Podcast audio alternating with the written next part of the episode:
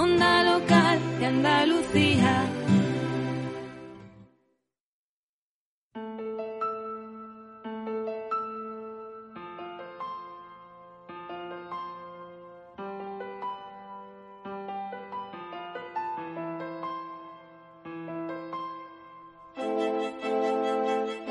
En la onda local de Andalucía, Full Frame, tu álbum radiofónico sobre la fotografía, con Juan María Rodríguez.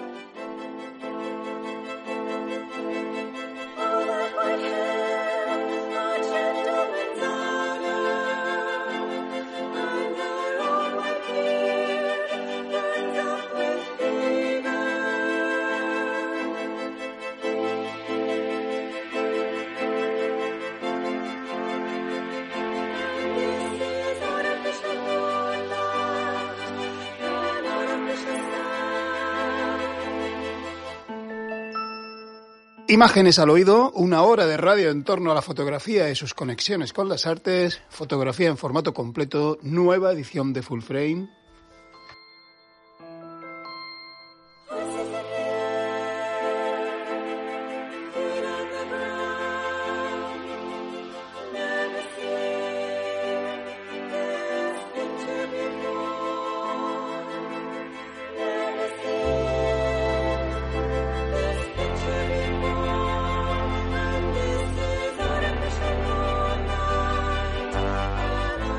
Nuria González en el control, músicas de Miguel Solís, a mi lado Alfredo Oliva. Hola Alfredo de nuevo. Hola, buenas noches. Y en el micro, en la dirección del programa, Juan María Rodríguez.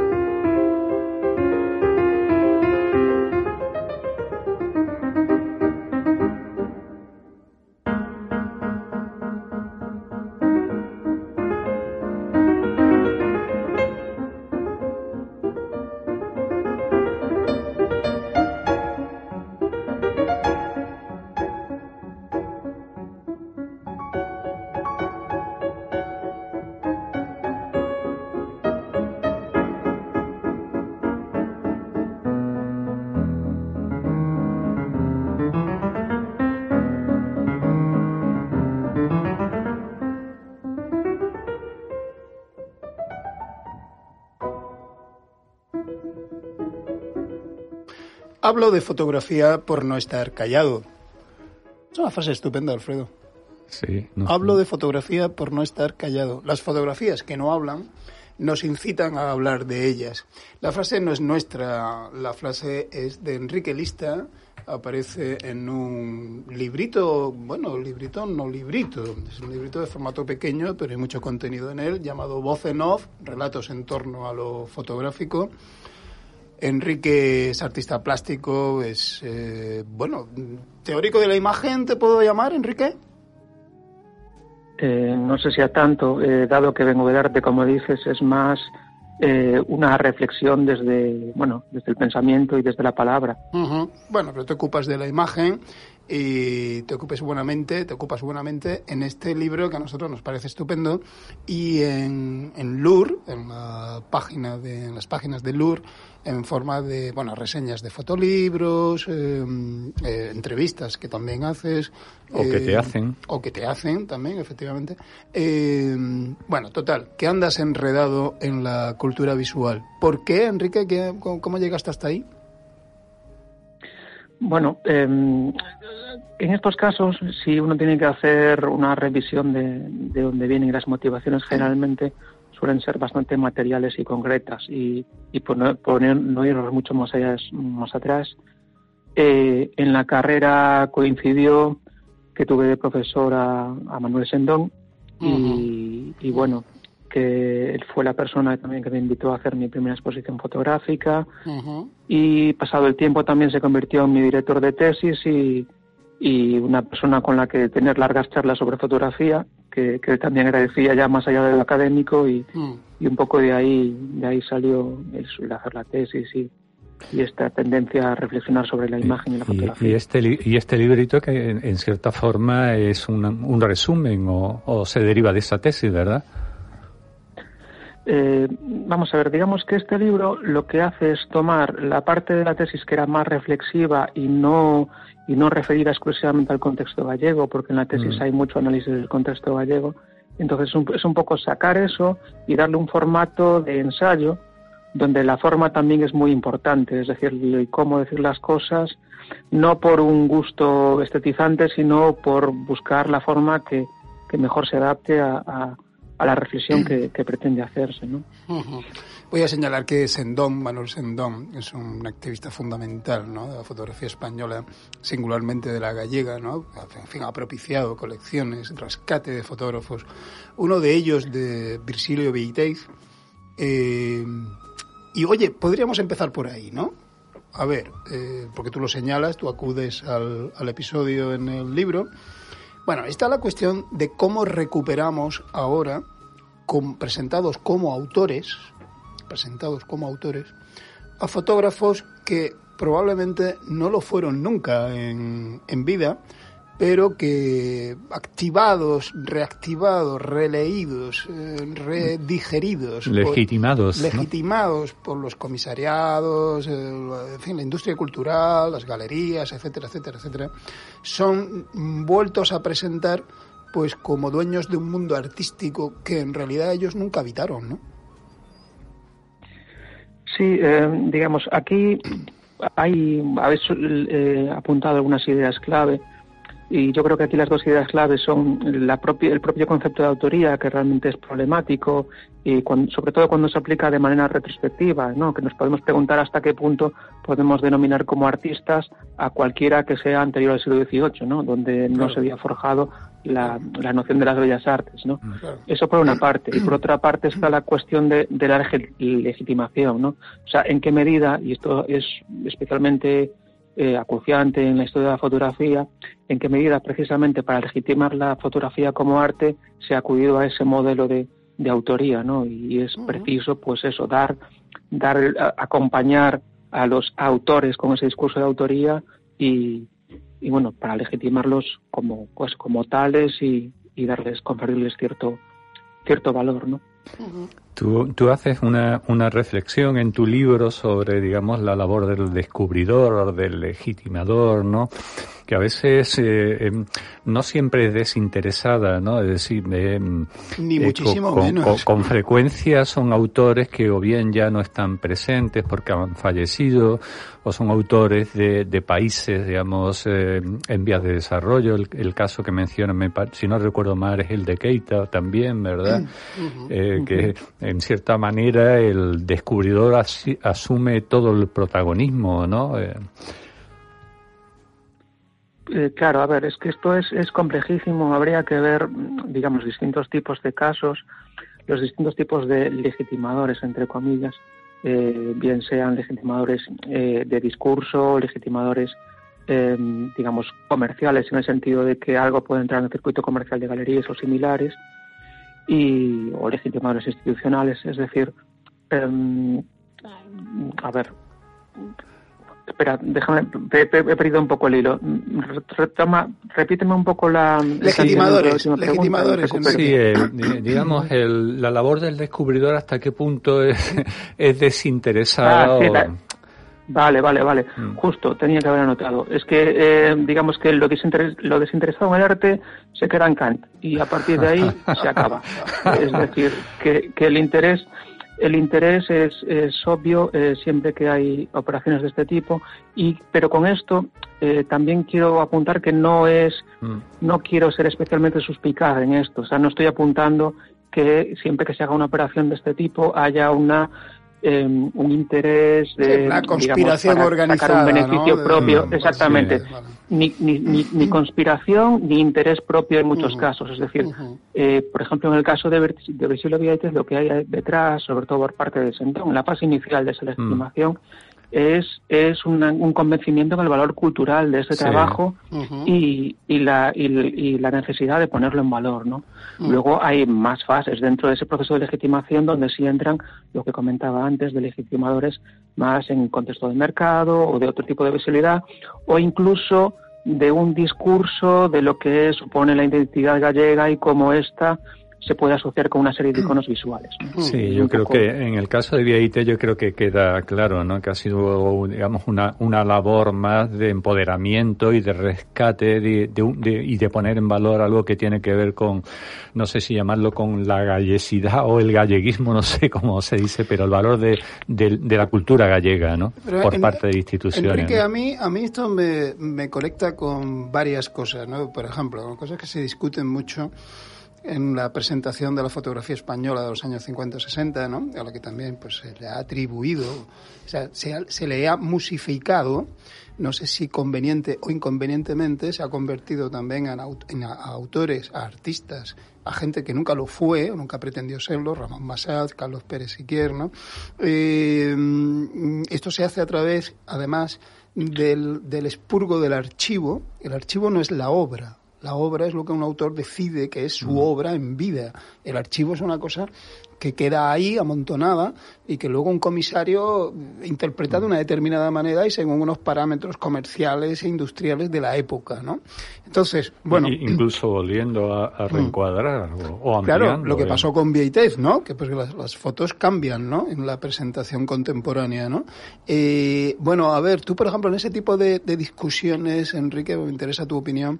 Mm, por ejemplo, toda esta teoría, eh, Rosalind Krauss, que estaba por detrás de todo esto también en- hace ya mucho tiempo, eh, en el sentido de, de defender que el original eh, es como intocable y que hay que volver pues a la copia original, al, vintage, ¿no? etcétera, porque todo lo de- todo lo que empieza a acumularse a partir de ahí ya empieza a ser un fraude. Todo esto cómo lo ves, Enrique, ¿te parece que es realmente así, un fraude? No, ¿cómo lo juzgas? Mm, Vamos a empezar por una pregunta y es, eh, ¿pero cuál es el original, no? Es decir, em, El del autor. ¿cuáles son? Sí, sí, sí, pero me refiero a que los avatares, incluso oyendo la copias vintage, los avatares que dan origen a una copia concreta, también pueden estar ajenos a la, a la propia capacidad de, de decisión del autor, ¿no? Es decir, hay, creo que habéis señalado un par de ingredientes fundamentales. Uno es justamente esa capacidad de decisión, es decir, donde es la voluntad del autor lo que define la propia autoría y, y- y la fotografía, más que ningún arte, es un arte de toma de decisiones, ¿no? En el, en el sentido de que si supuestamente es el automatismo el que genera la, im- la imagen, eh, donde reside la autoría no es en la construcción de esa imagen, sino en la decisión, vamos, en la elección de imágenes, ¿no? Pero eh, luego también está, hay otro concepto que es el de reencuadre y que me interesa aquí porque es también incluso una metáfora, ¿no? Es decir, en Virgilio Vieitez hay, em, digamos, eh, él tiraba con, con una cámara de media formato, solo tenía objetivo, aborre- aborrecía todo lo que eran las, dis- las distorsiones, se alejaba muchísimo, con lo cual en las fotografías que él luego reencuadraba, eh, hay cantidad de información que él no, no, no, no mostraba a sus clientes, entre comillas, pero que en, en estas exposiciones recientes aparece siempre, es decir, Mm. se positiva siempre el- el- la totalidad del encuadre, porque ese resto es lo que hoy en día nos interesa, ¿no? Y, y digamos que esto es como, me parece como una, una muy buena metáfora de cómo estas relecturas, ¿no? Eh, cuando aparentemente son eh, más como muy puristas, ¿no? Es decir, no, el encuadre tal cual, es decir, Bresson, ¿no? Que se vean los, los, los, los bordes del negativo. Eh, y como, parado- como paradójicamente esta decisión teóricamente más purista eh, va totalmente en contra de lo que era la práctica real y material de este autor que tomaba otro tipo de decisiones porque tenía otro tipo de motivaciones, ¿no? De, de alguna y, forma. y siempre es no, perdona, no, simplemente que eh, de alguna forma ese ampliar, digamos, romper los bordes del encuadre original, pues supone mm, una contextualización, ¿no? De la imagen original, ¿no? Sí, un, framing que digamos, ¿no? O sea, el, el, aquí eso también es, o sea, por eso decía que el, que el, reencuadre es también una metáfora, ¿no? Es decir, es ponerlo en, otro, en otro contexto y en otros valores. Por ejemplo, me, mencionabais la generación de los 50 y, y, también es que eh, en muchos fotógrafos de esta generación existía una reivindicación explícita de la profesionalidad alejándose de la autoría artística. Totalmente. Eh, en, en, aquellos, Totalmente. Sí, en aquellos momentos en los que la fotografía pretendía reivindicarse a sí misma y, como arte, propiamente dicho, eh, muchas, o sea, durante mucho tiempo huyó precisamente de toda identificación con la mano, la artisticidad, la firma, ese tipo de cosas, reivindicando entre otras cosas la profesionalidad, ¿no? Que es eso que ahora que ya la fotografía está legitimada, ya puede reivindicarse, etcétera, y vienen otros modelos de autoría y otro tipo de, de operaciones para llegar al mismo punto, ¿no? que es la legitimidad. lo, lo, hablé una vez con Colita, ¿sabes? Y era muy divertido. Colita planteaba, eh, planteaba que a ella le gustaría exhibir su obra con las facturas Sí, sí, la imagen y adjunta, pegada, la factura, del, tipo que encargó la imagen. Porque, cliente, claro, porque las imágenes tenían una funcionalidad, se mm. hacían por un encargo que se pagaba, y entonces pues esa era la naturaleza de la imagen. Y además sobre las copias vintage era también muy divertido hablar con ella, ¿eh? porque las copias vintage yo creo que se han eh, magnificado, ¿no? Se han sobre, sobrevalorado por necesidad del mercado, ¿no? Porque la copia vintage es la copia única, ¿no? Entonces eso, mm. eso le viene bien a la galería, ¿no? el original, ¿no? el original, entre comillas, de una de una de un arte que es que está basado en la, en la reproducción, ¿no? No es lo mismo tirar 100 fotos que, tirar 5. No, es que verás, es que decía Colita, pero si mm. nosotros revelábamos muy mal algunos de ellos, ¿no? Y yo conozco el caso de un caso muy potente de, de un fotógrafo de este país que, que, le dijo a su mujer una vez, mira, fulana, mm, todas estas este paquete de fotos lo puedes tirar, ¿sabes? Y, su mujer, pues, mujer precavida, en fin, que metía en la hucha de la casa las imágenes, pues no las tiró. Y años después apareció un comprador pidiendo vintage y, se los vendió. Se vendió esas copias que al autor de esas fotografías no le interesaban absolutamente nada, ¿no? Es decir, que todo este criterio, todos estos, todos estos valores de autoría y de tal son como muy relativos, ¿no, Enrique?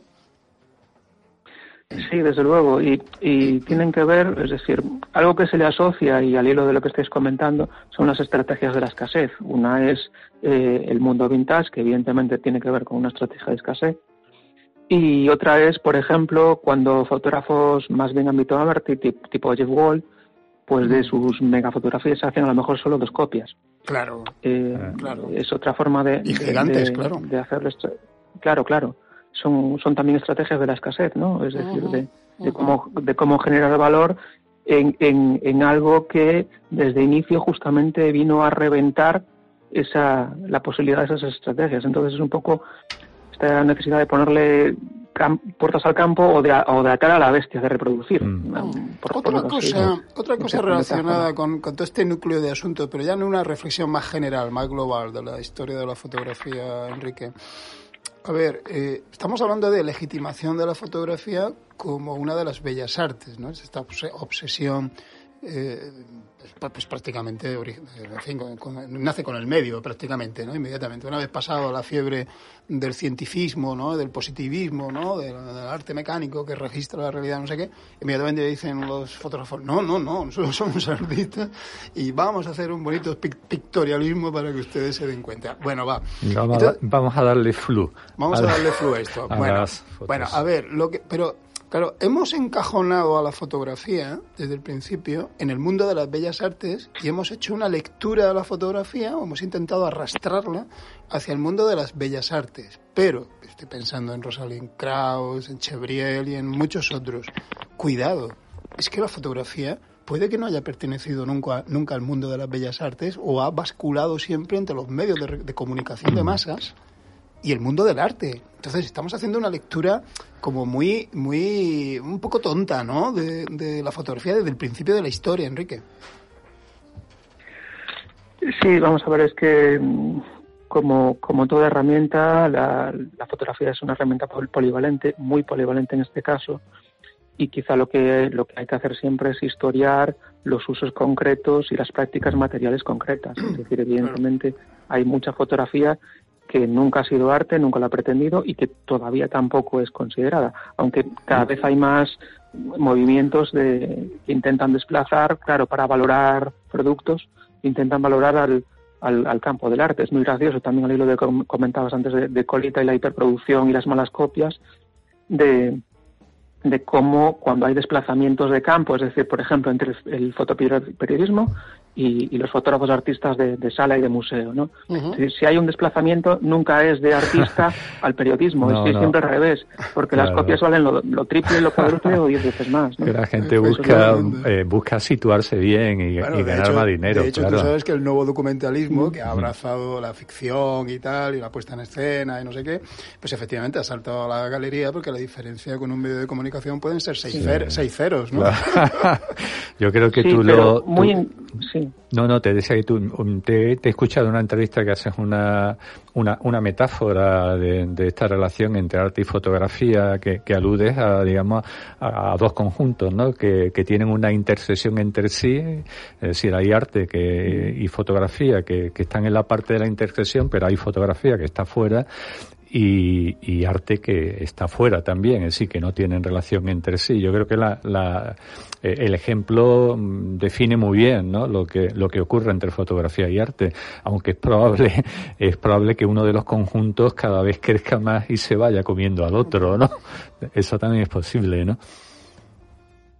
Sí, bueno, evidentemente hay trasvases en, en, los dos sentidos, como, como acabamos de comentar la tendencia por, por motivos obvios siempre va a ser a, una de las dos partes, pero, pero como decimos, siempre al final es una, una herramienta mucho más compleja, con usos mucho más amplios y, y, cada vez más, o sea, son más abrumadores los, los no artísticos, ¿no? O, digamos, eh, o sea, en qué medida en este mundo que donde la imagen tiene, tiene tal peso y tal omnipresencia, eh, digamos que la mayor parte de usuarios no, no aspiran al arte ni, ni lo necesitan, ¿no? Porque, porque la vida al final también se ha estetizado tanto que, lo difícil de distinguir de arte no es la fotografía, sino la propia vida, ¿no? Claro, claro. Oye, muy bueno esto. ¿Hemos mm. pasado de ver imágenes a vivir en las imágenes? Eh, claro, aquí hay, hay una suerte de ejercicio que a mí me gusta hacer de vez en cuando y es eh, no, no pensar en qué hemos cambiado, sino en qué no hemos cambiado. ¿no? Y, y, en qué medida, por mm. ejemplo, en, cuál es la diferencia entre vivir en una red social y vivir en un pueblo, que es una red social analógica, donde también hay maledicencias, rumores, fake, todo ese tipo de cosas, y, malas famas y, ese tipo y enemistades y ese tipo de historias, ¿no? Y, en qué medida eh, nunca hemos dejado de, vivir en la imagen, ¿no? Y, ciertas, eh, o sea, iba a usar la palabra ideología, pero aquí no es no es la más correcta, ¿no? Pero vamos a decir visiones del mundo que vienen mediadas por nuestras culturas, nuestras prácticas materiales, nuestras relaciones económicas, etcétera, etcétera. Y, como eso es la, la, parrilla en la que realmente vivimos, y no una especie de experiencia limpia, pura, y, y, tocando el mundo real. Vamos, eso, eso nunca ha sucedido, creo yo. Sí, hombre, tiene, mucha razón, ¿no? Muchas eh, muchas de las eh, de los problemas que se le atribuyen a las redes sociales ya estaban ahí, ¿no? y, ocurrían en la, en la vida real. Lo que sí es cierto es que la vida, mm, por poner algún ejemplo, pues, que te digo yo, el, el bullying, el, maltrato, digamos, entre chavales en los colegios eh, siempre ha existido, pero mm, el hecho de que se divulguen las imágenes en las redes sociales le da una dimensión que no existía antes. Has hecho referencia también a la maledicencia o el chismorreo. Siempre ha existido el chismorreo pero evidentemente el alcance que alcanzan en las redes sociales, es decir, eh, que dándote la razón en el sentido de que las redes sociales mm, no son muy diferentes a lo que ocurre en la vida real, pero sí es que el alcance es, eh, es, diferente. Oye, ¿hay alguna posibilidad de que la fotografía de los fotógrafos que tú llamas y la fotografía de los artistas que tú llamas se abracen? De hecho, lo hacen, creo yo. Es decir, a ver, primero he de declarar que básicamente esa distinción la usaba para definir dos, dos paradigmas que tienen que ver también con dos momentos históricos, ¿no? La fotografía de los fotógrafos sería esa, esa fotografía y ese discurso en torno a la fotografía que, que surge con la modernidad, en la que la fotografía solo quiere parecerse a sí misma y no al arte, ¿no? Y se reivindica de manera autónoma.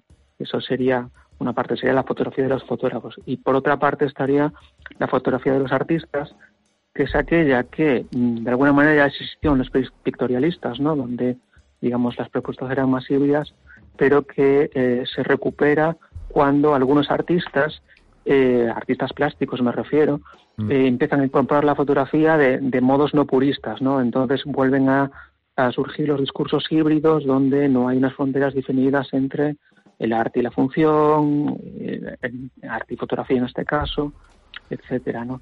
Entonces, sí, cada paso hay más, más trasvases. Hay, hay una línea histórica que me parece interesante y es eh, la que la que suponen los Becher. Digamos, los Becher encontraron la cuadratura del, círculo de, de, retomar cosas de New Topographics y, estas propuestas que eran todavía muy puristas, digamos, y saber darles no solo un formato, sino de saber insertarlas en, en el circuito de artes plásticas más sólido y más más arte arte puro entre más arte arte entre comillas no no no es circuito específico de fotografía no y eso claro es todo lo que abre la vía de la escuela de Düsseldorf y toda toda esta esta corriente no y, y, bueno nada pues ¿Y cómo, es uno de los caminos de, de ¿Y, cómo, cómo consiguieron hacerlo eh, bueno claro eh, aquí habría muchas cosas que analizar no una por, una parte los las tradiciones que, que manejan, por otra parte los contextos, eh, es decir, es Alemania. A ver, aquí una, una anécdota que igual no lo es tanto, ¿no? Eh, un fotógrafo gallego, bueno, con el que comentaba hace tiempo estas cuestiones, eh, él trabaja también en, bueno, en state photo con grandes formatos y todo lo demás. Y él me decía, claro, es que yo para hacer el, el montaje físico de una imagen de estas dimensiones no puedo hacerlo en España tengo que irme a Alemania, donde producen ellos. ¿Sabes? Y, y, esto también es, es algo que la industria no es solo es un tema de los Becher, también es lo que, lo que posibilita que las fotografías de los Becher y, y de la escuela de uso existan materialmente. El, el, tamaño, el tamaño importa, ¿no? Le preguntaron, sí, le preguntaron una la vez. foto de Cándida Hofer, por ejemplo. Sí, lo que pasa son... es que lo, lo, lo, a, a, mí me parece, me, me estaba pensando en el carácter imitativo ¿no? y reproductivo de todo este tipo de tendencias cuando se instauran como modas. ¿no? Contó aquí una vez Alejandro Castellote que le pidieron eh, nombres ¿no? de, de, fotógrafos españoles para una expo internacional, ¿no? Y bueno, pues él creyendo, lo contó sí, ¿no? Creyendo entender lo que estaban pidiendo, pues propuso un fotógrafo así muy frío, ¿no? La escuela de Düsseldorf, ¿no? Y le dijeron, no, no, de esos ya tenemos 30 aquí. De esos ya tenemos 30 aquí. Para frío nosotros. Para ¿no? frío nosotros. Vosotros sois latinos, mediterráneos, dadnos otra cosa más caliente, ¿no? Oye, uh, esto, Enrique, eh, las fotografías no hablan, pero efectivamente, como tú bien dices, nos hacen hablar y muchos, y mucho, y no estamos callados ante ellas, ¿no? Pero por mucho que hablemos, y por mucho que creamos detectar, descubrir, revelar, entender, comprender en una imagen, siempre hay algo que se escamotea, vienes a decir tú, ¿no? Esto es así. Sí. A ver, eh, diría que, que, una manera de, de plantear el meollo de, de, de, este libro que nos sirve de hilo eh, podría ser eh, cuando una fotografía nos dice algo, ¿quién nos lo está, quién nos lo está diciendo? ¿No? Buena, es un poco sería pregunta. como la pregunta, pregunta, el enigma de fondo, ¿no? Es decir, eh, es una inercia interpretativa por todos los códigos que conocemos y que se están manejando, o, ¿sabes? Es, es mi voz, es la del autor, es, es, la de todo ese contexto cultural, es de eh, dónde la veo, si es una pared de un museo o en un periódico claro. o en una pantalla, es decir, claro. de dónde vienen esas voces. Eso por una parte, pero por otra está ese resto, que por mucho que, que juguemos a descodificar y identificar las palabras y las fuentes, uh -huh. eh, siempre hay, hay, esa parte como monstruosa de la fotografía que eh, no acabamos de conocer. Y yo creo que esto, eh, además, es es quizá lo que, lo que más define la fotografía respecto a otras formas de representación. Es decir, en la pintura, una pintura icónica, eh, no hay nada que esté ahí que no haya sido puesta a voluntad. Pero en una fotografía sí aparecen cosas que uno no predice, ¿no? Es decir, el, azar interviene siempre para darle un valor a la fotografía, ¿verdad? Que, que no estaba previsto. Mm, salvo, ¿eh? salvo, y yo creo que te he oído en, en, alguna ocasión hablar de ello, quizás de la foto publicitaria, ¿no? Una foto donde, digamos, todo está estudiado para crear. Está previsto, ¿no? Está todo previsto, está todo estudiado, porque además esa fotografía publicitaria no se hace sin hacer un estudio previo. Yo, yo hace tiempo he trabajado en temas que tienen que ver con con, digamos, con preparación de publicidad a partir de, de, grupos focales o grupos de discusión y el dinero que se invierte ahí, la pasta que se invierte es enorme. Y, y el creador, digamos, pues tiene previamente, pues tiene un estudio sobre el que se basa y luego se utilizan unos códigos que están como muy, como muy cerrados. Y por otra parte va dirigida también hacia un público también muy concreto, ¿no? Es decir, algunas fotografías sí tienen esa digamos, ese, ese código más cerrado, ¿no? Sí, o sea, que es que es, un tipo de fotografías que es que es puro código. Yo me coincide que, bueno, hace ya algunos años trabajé en una agencia de comunicación, trabajamos también con, con, lo que entonces eran bancos de imagen, no sé si siguen existiendo o no, pero vamos, todo lo que me encontraba allí, a mí incluso me generaba cierta incomodidad, porque me parecía realmente asfixiante, ¿no? Era una fotografía donde no había nada fuera de, de lo previsto, ¿no? Eso que decía, que decía Diane Arbus, ¿no? De cuando una fotografía siempre me, me, parece que es eh, o mejor de lo que esperaba o peor de lo que esperaba, pero que nunca es lo que esperaba. un, secreto, un secreto dentro de un secreto. Me parece que era una frase textual para referirse. Un secreto es la fotografía dentro de otro secreto que es la realidad que trata de representar, ¿no? que, que, que ya en sí misma es un secreto también, lo que pasa, eh, Enrique, mira, mm, eh, aferrándose mucho a esta eh, ambigüedad de la imagen, ¿no? Esta zona oscura de la imagen y tal, pues hay quien hace una lectura como muy romántica de la imagen, como muy exaltada, ¿no? O muy literaria, digamos, para entendernos, no se me ocurre otro término, ¿no? Pero claro, frente a esa corriente, ¿no? Meramente esteticista, glosadora de la imagen, que le retuerce el pescuezo, a ver si... ¿Estás hablando de mí? Eh, no, estaba hablando más de mí, fíjate. No, no, tú eres más racional. Pero, pero mm, frente a esa tendencia... Eh, tenemos la otra, ¿no? John Tag, por ejemplo. Tenemos la tendencia de, eh, a ver, señores, en fin, esto es una imagen, esto está insertado en una lectura de la realidad que es política, que es social y que no es inocente y que además mm. cuidado con ella, porque con las imágenes hay que tener cuidado. Fíjate si hay que tener cuidado con las imágenes, que el hecho informativo de este país hoy no tiene imagen.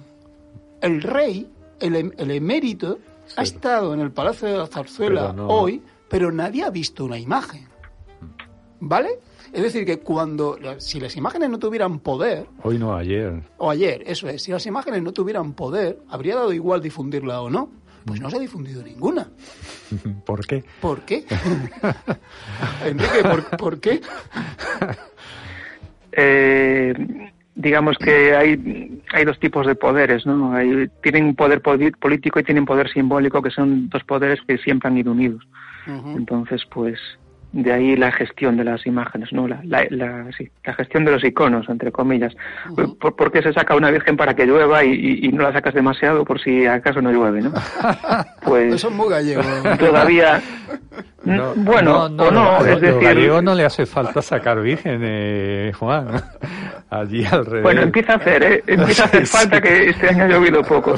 Pero... Con esto quiero decir que, que que tenemos por un lado esa, esa toque de atención de, la sociología, ¿no? De, mm. prácticas materiales en contextos materiales y, las implicaciones políticas que, que, esto tiene, ¿no? En la línea de John Tack que apuntaba y sí. Y luego está esa, esa otra parte más, más simbólica y en qué medida, eh, pues, eh, como todavía creemos y, en historias la seguimos necesitando, pues, pues eso, se imprime la leyenda, ¿no? Como, decía en Liberty Balance, y al final, yo Sí, sí, sí. Yo, yo cuando hablaba, por ejemplo, o sea, cuando en entrevistas preguntaba sobre, sobre Brisilio Villaites, también me daba cuenta que lo, que prevalecía era una imagen casi mítica de Brisilio, ¿no? Claro. Y, y, nada, pues al final lo, lo, que sobre lo que sobrevive es la leyenda y, y, claro. y, eso en parte es sociología y en parte no, en parte tiene algo ahí que justamente eh, resiste al tiempo y resiste mm a, a, los avatares concretos de cada, de claro, cada es, tiempo. Es una escena magnífica cuando a James Stewart ¿no? le desmontan ¿no? toda su heroicidad y tal y queda así como a expensas del periodista ¿no? que le dice, bueno, entonces usted contará esta historia. Dice, de ninguna manera, caballero. en el oeste imprimimos la, imprimimos la, la leyenda, ¿no? Eh, eh, Enrique, dices que eh, en el libro dice que no crees que haya cambiado mucho la, proporción entre ingenuos y, y, críticos con respecto a la creencia de que la, la, fotografía representa la realidad. ¿No crees que hoy en día las generaciones actuales que tienen acceso, la, los nativos digitales, ¿no? que desde muy jóvenes han tenido acceso al mundo de la imagen, han utilizado filtros, han utilizado herramientas que le permiten distorsionar la imagen. Eso puede influir en que la proporción haya cambiado, es decir, que haya un, un mayor descreimiento en, acerca de hasta qué punto una fotografía representa la realidad. A ver, yo hace no mucho tiempo eh, caminaba por la calle y, y, escuché, sin, bueno, sin haberlo procurado, una, una chica que estaba hablando por, por su móvil y, y, decía algo así como, no me mientas, tengo fotos. Entonces, quiero decir, ahí y hablando y hablando por un artilugio tan moderno como el móvil, realmente era doctrina doctrina de, de, de la fotografía como verdad clásica y tradicional, ¿no? Es decir, estas paradojas se dan. Lo que creo que sí que ocurre es que cada vez eh, hay lo, se desdibuja la frontera entre realidad y representación en el sentido de que eh, no es que se crean las imágenes como representantes neutros de la realidad, sino como agentes que operan dentro de la realidad. O sea, la realidad y, y las imágenes forman parte del mismo, como del mismo mecanismo, ¿no? Y, y, y, operando con imágenes, uh -huh. eh, interactuando con ellas y representándome yo de, de, con determinados selfies y compartiéndolos, uh -huh. también estoy eh, construyendo realmente, uh -huh. construyéndome realmente, o sea, ¿no? La, y lo la, que soy la, para los demás. Y además. La ficción y la realidad se fusionan, ¿no? En cierta medida, ¿no? Eh, o, o, en qué medida nunca nunca son separables, ¿no? Y, o sea, no lo son ahora y nunca lo han sido y ahora quizás sea más evidente por por, por cómo la tecnología media nuestra relación con, con lo real, ¿no?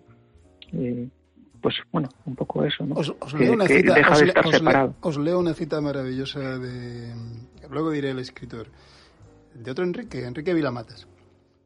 Esto es el final de un articulito el otro día en El País. Y dígame, ¿cuánto de autobiográfico hay en su autoficción? Nada de autoficción, por Dios, qué manía. Solo hay ficción a seca, sin más, como en la Biblia, detrás de la cual también estaba alguien creando algo, en primer lugar, para sí mismo. ¿O no oyó usted decir que el lenguaje no es algo que represente la realidad, sino algo que la hace y la deshace desde una irrevocable subjetividad? Bueno, a mí me fascina que esto que lo han tenido claro los escritores desde todo, desde, desde, desde el principio de los tiempos, los fotógrafos todavía los, lo andamos discutiendo, ¿no? Como, como, en fin, con un, como un cisma, ¿no? Es decir, son simplemente porque la imagen simula un referente, pero bueno, bueno de, todo, simula, de, de simula, todas vale, formas, pero, claro, pero no lo es. Pero también depende de, de, en qué ámbito te muevas, ¿no? Yo siempre pongo el ejemplo de, eh, de un científico coreano, ¿no? Eh, de nombre, yo tengo que apuntado Juan Ho-suk, ¿no? Y este hombre estuvo a punto de ganar el, el Nobel por una publicación que hizo en, en sobre la clonación de embriones humanos, la primera clonación. Pues vale, eh, lo publicó en Science, que es la revista, digamos, puntera y la más, la más exigente, ¿no? Pues ¿sabes lo que clonó? No embriones, clonó la fotografía, la fotografía oh, es... en las que se basó, digamos, para demostrar que había enviado que había clonado embriones y, y, lo, y, lo pillaron, lo pillaron y lo echaron de la Universidad de Seúl. Enrique, al hilo de todo esto, vamos a ver, la, la condición que, que las imágenes, las fotografías han tenido siempre como símbolos, tenían algo que ver, entroncaban algo con cierto valor religioso, cierto valor de fe. ¿Tú crees que seguimos manteniendo ese vínculo o no? Bien, um, ¿cómo, lo podría explicar? Eh, ¿Qué hay de material en las fluctuaciones de la bolsa y cómo esto afecta incluso eh, a las políticas de los Estados-nación? Quiero decir. Es una curiosa manera de explicarlo. sí, sí, lo, sí, que, por favor, discúlpame, siempre gastamos bromas por aquí, eh, perdona. Sí, sí, pero eh, de alguna manera el, significado y, el valor siempre es y siempre ha sido en fotografía y en cualquier otro ámbito algo bastante escurridizo. Es una forma de humo que tenemos como piedra sólida de alguna manera. Qué bonito, una forma de humo que tenemos como piedra sólida. Qué frase más linda. Sí, o que tomamos como, como piedra sólida, ¿no? O sea, eh, un, un, billete, o sea, lo que representa un billete eh, se basa en la, en la fe, que ya no es una fe religiosa, pero sí, o sea, y, y, y, las, las crisis económicas son siempre crisis de confianza de alguna manera. o sea, desde el, desde el momento en el que, el que, en el que ya los, no hay patrón oro y ya todo es especulación. Entonces es, siempre tiene que ver con algo de, confianza. Entonces, la fe eh, no ha desaparecido, se ha trasladado, yo diría que incluso a este mundo eh, de base económica especulativa por la que nos guiamos. Es decir, al final son cuestiones de fe prácticamente siempre, aunque nos parezca sólida, cuantificable y, que tenga esta cosa tan, sí, tan dura que son los números, ¿no? Que nos hace pensar que todo lo que tiene números es, es vamos, irrefutable. Pero por, eso para mí, sabes, yo soy, bueno, yo soy periodista y me he trabajado muchos años en periódicos y he trabajado pues, con compañeros fotógrafos, algunos realmente destacables, ¿no? Y, bueno, quiero decir, te sitúo en esto en el sentido de decir que yo vengo de ahí, ¿no? Pero para mí por esto mismo es muy importante, ¿no? No perder el vínculo con lo real, ¿no? El vínculo con lo real es, por eso a mí me da cierto pánico, ¿no? la sobresaturación de imágenes, porque como hablábamos antes, pues vivimos en ellas, ¿no? Nos hemos este devenir de las imágenes que ya se construimos nuestra realidad en base de imágenes y por eso reclamo mucho la vuelta a lo, a lo real, ¿no? Entonces, claro, este descrimiento de la imagen, pues por ejemplo a, un fotógrafo que se juega la vida, como Santi Palacios, por hacer el trabajo de enseñarnos Ucrania, ¿no? Los, efectos de la guerra en Ucrania, pues publica unas fotos terroríficas en Bucha, ¿no? De, mm. unos ajusticiamientos de, civiles, ¿no? Eh, ajusticiados por tropas rusas en la calle, o, se deduce eso de las imágenes claramente, y es, es impresionante, tío, porque es que, es decir, eh, surgen inmediatamente campañas de descrédito, cuestionamiento de la imagen, o sea, una sobrecarga de, de, falta de fe, de falta de, interesada, por supuesto, en la mayoría de los casos, pero que nos llegan a, no, nos llevan a, no creer lo que estamos viendo. A veces me, a veces me cuestiono realmente que la gente quiera ver la realidad, porque me parece que ya no la soporta, ¿sabes? Y entonces nos hemos inventado unas maquinarias, ¿no? De cuestionamiento de la realidad cuando la realidad es como muy palmaria, ¿no? En, en cierto grado, eso es, pero palmaria, ¿no? Enrique, ¿te dice algo lo que esta reflexión? Eh, pues me dice que, en parte compartimos eh, parte de esa preocupación.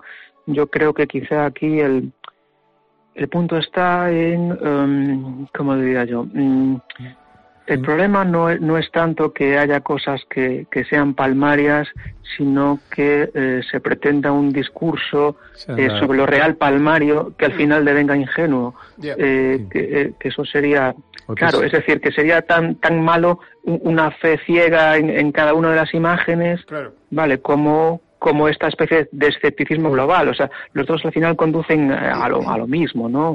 A, una desconexión con, con, el mundo que es, que es, que da miedo, que es un poco ese miedo al que, al que hace referencia.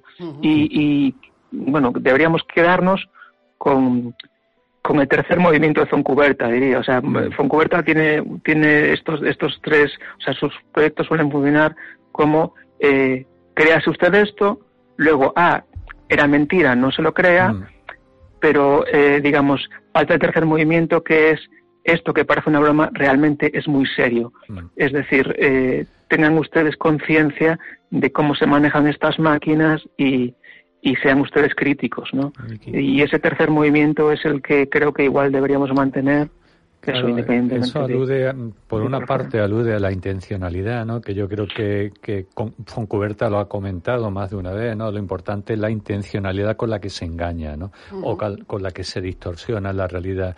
Y por otra parte, ese ejercicio, ¿no? Que realiza Foncuberta, que lo que viene es a, a despertar, ¿no? El, la, la, la, visión crítica por parte del público, digamos, que no está muy metido en, en, temas visuales, lo que pone de relieve eh, es la necesidad que hay de que en contextos fundamentalmente educativos se eduque ¿no? hacia una lectura más crítica de la imagen, porque, eh, es decir, llevamos años ya en que el mundo de la imagen ocupa una parte importantísima de la vida de niños y de, y, y de jóvenes y seguimos todavía pues enseñando sobre los mismos códigos lingüísticos del lenguaje fundamentalmente escrito, que evidentemente es relevante, pero el lenguaje visual está totalmente ausente de la escuela, salvo excepciones, ¿no? En algunos centros de secundaria que sí puede haber algún interés por parte de algún profesor, pero realmente el mundo de la imagen está totalmente fuera, con lo cual, pues, este, eh,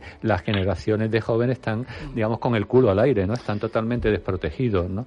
Manolo Laguillo, que conoce muy bien a Foncuberta, dice una cosa muy divertida, en el mismo tono súper divertido de Foncuberta. Pero Foncuberta me parece un tipo brillante, súper brillante, pero me parece todavía más divertido casi que brillante, ¿no?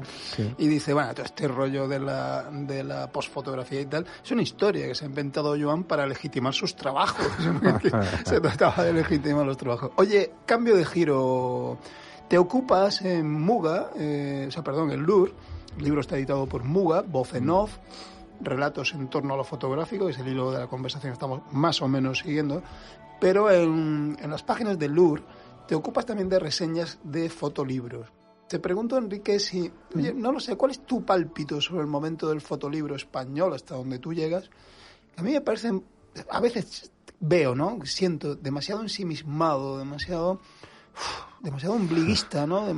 y demasiado sobrecargado, ¿no? De, retórica y de, y de trabajos, en fin, que se me escapan. ¿Tú cómo lo ves?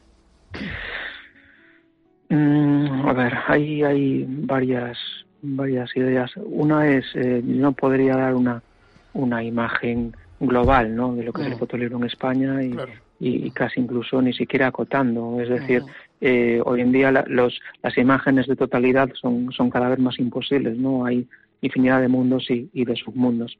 Y, y, sí que es cierto, eh, sí, y sí que es cierto también respecto al ese ensimismamiento que, que comentas, eh, que son lo que se diría más bien en, términos sociológicos como dinámicas de campo, ¿no? Es decir, donde se generan una serie de, de valores eh, por una comunidad cada vez más, o sea, que tiende a ser hermética en el sentido de que, de que cada vez se valora más dentro de sus propios términos, digamos, y, eso sí que sí que puede puede resultar desde fuera mm, como una apariencia hermética, digamos, y, y, y, desde, desde intentando entrar también igual asfixiante o hostil.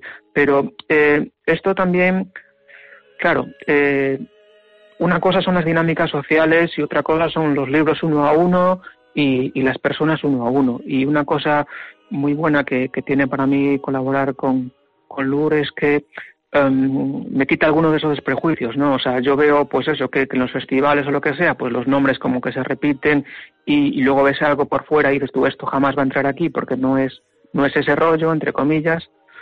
Pero mm, vuelvo atrás, eh, cuando me llega un fotolibro o lo que sea, sí luego aparecen cosas interesantes y luego al final es, dedicarle tiempo a las cosas, ¿no? Y, hacer reseñas también te permite dedicarle tiempo a la lectura y cuando entras se rompe esa especie de condicionamiento de, de las dinámicas sociales y tal. Y, sí que sí que uno puede llegar a, disfrutar de las propuestas que hace la gente y, y, bueno yo, yo me quedaría con eso no para no no estar siempre escéptico porque vivir escéptico así constantemente es, es, es demasiado duro, ¿no? Mm. Para, no para continuar. El, no es el mundo del fotolibro, el, ese ombliguismo al que aludía antes Juan María. Yo lo veo desde el punto de vista también de, de los consumidores, ¿no? Es decir, eh, eh, la, gente, la gente, es un mercado muy ombliguista. La, gente lee libros, ¿verdad? Sin ser escritores, ¿verdad? Lee libros de poemas, lee libros de novela, narración, pero el fotolibro no tiene un mercado más amplio, ¿no? No es salvo excepciones, ¿no? De quizás algún que otro autor que pueda tener eh, un mercado mayor, pero en realidad es... Eh, eh, no, incluso yo diría que está en declive, ¿no? Ese cierto boom del fotolibro mm. español se ha apagado, ¿no? Yo, que yo diría que está un poco en, en declive. ¿Te parece también el fotolibro, esta, esta obsesión por el fotolibro, la, una, una narrativa, la narrativa obligatoria de la fotografía o la fotografía contemporánea, Enrique? ¿Te parece que realmente no hacemos narrativa fotográfica contemporánea si no es a través del modo fotolibro o, o, podríamos hacerla de otro modo? A ver, te diría, aquí lo, más interesante no es tanto la narrativa, sino la metanarrativa. Mm. Es decir, así como hablamos al principio de esa fotografía de los fotógrafos y fotografía de los artistas, es decir, de cómo hubo un tiempo en el que la fotografía se reclamaba a sí misma y, su autonomía, y, y, luego un discurso como más híbrido, lo que supone el mundo del fotolibro es una especie de vuelta a ese discurso autonomista, ¿vale? Donde eh, el fotolibro tiene una especificidad que, de hecho, la, propia palabra fotolibro, eh, digamos, antes de, de esa de ese momento en el que cristaliza y con toda la historia de, de, de Parry Badger, donde digamos que es el canon, ya es la Biblia donde queda digamos, fijado en los parámetros, parámetros que, que por, cierto ellos incumplen, ¿no? en, en, cosas ahí que en su, jamás pretendieron ser fotolibros, pero ahí volvemos a, lo de las transformaciones. ¿no? Correcto. Entonces, eso, esta metanarrativa... Mucho, eso ocurrió mucho con fotolibros de la historia de la fotografía española. Disculpa, sigue. Sí, correcto, no. Y esta, esta metanarrativa que, que se genera es, digamos, también una, una forma de revitalizar ese espacio autónomo de la fotografía que, que, que se había perdido, es decir, en, finales de los 90 y tal, cuando empiezan a decaer los festivales y todo demás, precisamente porque la fotografía ya está siendo acogida en circuitos artísticos, pues hay como este movimiento de vuelta, ¿vale?, a, recuperar un poco ese espacio de legitimidad eh, de la fotografía autónoma, ¿no? y, el fotolibro y el papel y esta especie de, paso atrás a la, a la materialidad y, bueno, sí, a, la no que no perdernos en las pantallas sino volver al papel. Es también una, una vuelta, vuelta atrás a la autonomía y si uno lee las introducciones de esos libros de, de Pari a los que hacía referencia, hacen, o sea, subrayan mucho esa, esa cuestión, ¿no? Es, otra vez autonomía, autonomía, autonomía. Y sobre todo también lo de, es decir, la seriación de fotos, ¿no? Es decir, de construir narrativas que vayan más allá de lo que cuenta una imagen eh, por sí sola, ¿no? Una imagen pues puede lugar, da lugar eh, muy polisémica, ¿no? Pero en la medida en que vas construyendo una serie de, imágenes que dialogan entre sí, ¿no? Yo creo que eso es muy atractivo tanto para, para el creador, tanto para el fotógrafo como, como para el lector, ¿no? Bueno, pero decía, siempre ha habido fotógrafos que han hecho ese trabajo instintivamente, de forma natural, sin, mm. sin pensar en, modelos, en modelos mm. libro, en modelos fotolibros. lo que pasa que Kertész es un señor que sale a la calle a hacer una foto de Kertész. Mm. Ya está. Entonces, bueno, pues tiene, tiene mundos, pero no tiene esta, esta cosa agobiante del proyecto, no tiene esta cosa agobiante de, que todo eso concluya en, en, una especie, como diría Mahler, de la sinfonía, un mundo, ¿no? Encerrado en una sinfonía, un mundo encerrado en un fotolibro, ¿no? no digo que, sea necesario, pero que sí es verdad que es un reto, ¿no? Que puede resultar muy estimulante para, para, muchos fotógrafos, ¿no? Y quizás eso explique en cierta manera el, el auge del fotolibro, ¿no? Y, su, y probablemente su posterior crisis porque hay más oferta que demanda, ¿no? Sí, me parece un poco sobrevalorado. Enrique, eh, ¿más sobre fotolibros? Estamos acabando. Eh, sí, bueno, si, si, si quieres por cerrar, bueno, y al hilo de lo que comentáis, sí es cierto que lo que hace el fotolibro es multiplicar las posibilidades y por tanto también los retos y, los recursos y, hacerse más complejo. Algo que compartían quizá esas tradiciones de, discursos de la fotografía pura, entre comillas, y la fotografía del arte, es que sí que tendieron a, la obra única, ¿no? Y, y, el mm. fotolibro, sin embargo, tiende a esta seriación, donde lo más importante, y esto es algo curioso, ¿no? De, la pervivencia de la imagen fija, porque estamos aquí todo el, todo el tiempo hablando de imágenes fijas, y, cómo persiste la imagen fija mm. cuando eh, la mm. posibilidad de hacer vídeos, imagen en movimiento es tan amplia, ¿no? y yo creo que la clave está sí, la clave está justamente en la cesura, en esos vacíos que hay entre imagen e imagen, que son los que rellenamos al interpretar y al leer. Y eso es lo que no tiene el, cine o el vídeo, que es continuo, ¿no? y, y, y, yo creo que ese es uno de los precisamente de los poderes, ¿no? Ese, ese espacio que separa una, una fotografía de otra. Y el tiempo es un espacio que la relaciona y, y, yo creo que eso es ahí donde está la riqueza para la construcción y luego para la interpretación, claro. Activo una fabulación, ¿no? Sugiere esta, congelación, esta congelación de eternidad tan vinculada con la idea de la muerte, ¿no? y de alguna forma puede hacer que, el cerebro que el, cerebro trabaje no el cerebro trabaje y escuche eh, esas voces que tú llamas voces enos, que, eh, que son voces que nos están hablando cuando vemos la fotografía y, y cuando la estamos interpretando, ¿no? Oye, estupendo libro, Enrique Lista. Ah. Voz en off, relatos en torno a lo fotográfico, editorial Muga. Podéis seguirlo también en las páginas de LUR, con sus reseñas, sus entrevistas o su propia obra gráfica. Un placer hablar contigo, Enrique. Un placer compartir la conversación eh, Tengo que decir que Juan me dijo ayer que venías, eh, me compré el libro ayer por la tarde, me lo he leído hoy y me ha encantado. ¿eh? eh un libro, digamos, que te... Alfredo se zampa tu libro en un día. he, tenido, he tenido un día ocupado con tu libro. Ocupados con Enrique Lista. Un placer, tío. Un abrazo. Venga, muchas Un abrazo, un abrazo, Juan. Alfredo. Chao. Hasta luego. Pues esto fue todo, nos vamos ya, volvemos en siete días. Miguel Solís en las músicas, Nuria González en el control, Alfredo Oliva sentado en mi mesa a mi lado, lo cual me alegra muchísimo. Y de nuevo otra semana más aquí ante el micro, Juan María Rodríguez. Un abrazo a todos y todas, hasta luego.